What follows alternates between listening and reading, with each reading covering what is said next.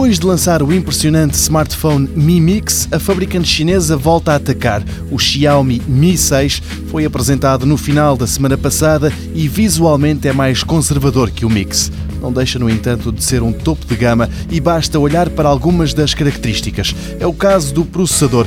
O Xiaomi Mi 6 vem com um Qualcomm Snapdragon 835, o mesmo que está no coração dos novíssimos Samsung Galaxy S8 e o mesmo que vai estar nos Sony XZ Premium, que só vão estar à venda lá mais para o verão.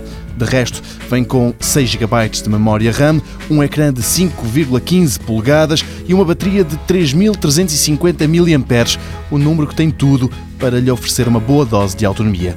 Houve uma altura em que a Xiaomi era regularmente acusada de copiar os iPhones, agora já não é tanto assim, mas nem por isso a marca chinesa se deixa de inspirar na rival californiana. Desta vez, isso está patente na dupla câmara de 12 megapixels, que, tal como nos equipamentos mais recentes da Apple, junta uma lente grande angular com uma segunda com o dobro da distância focal.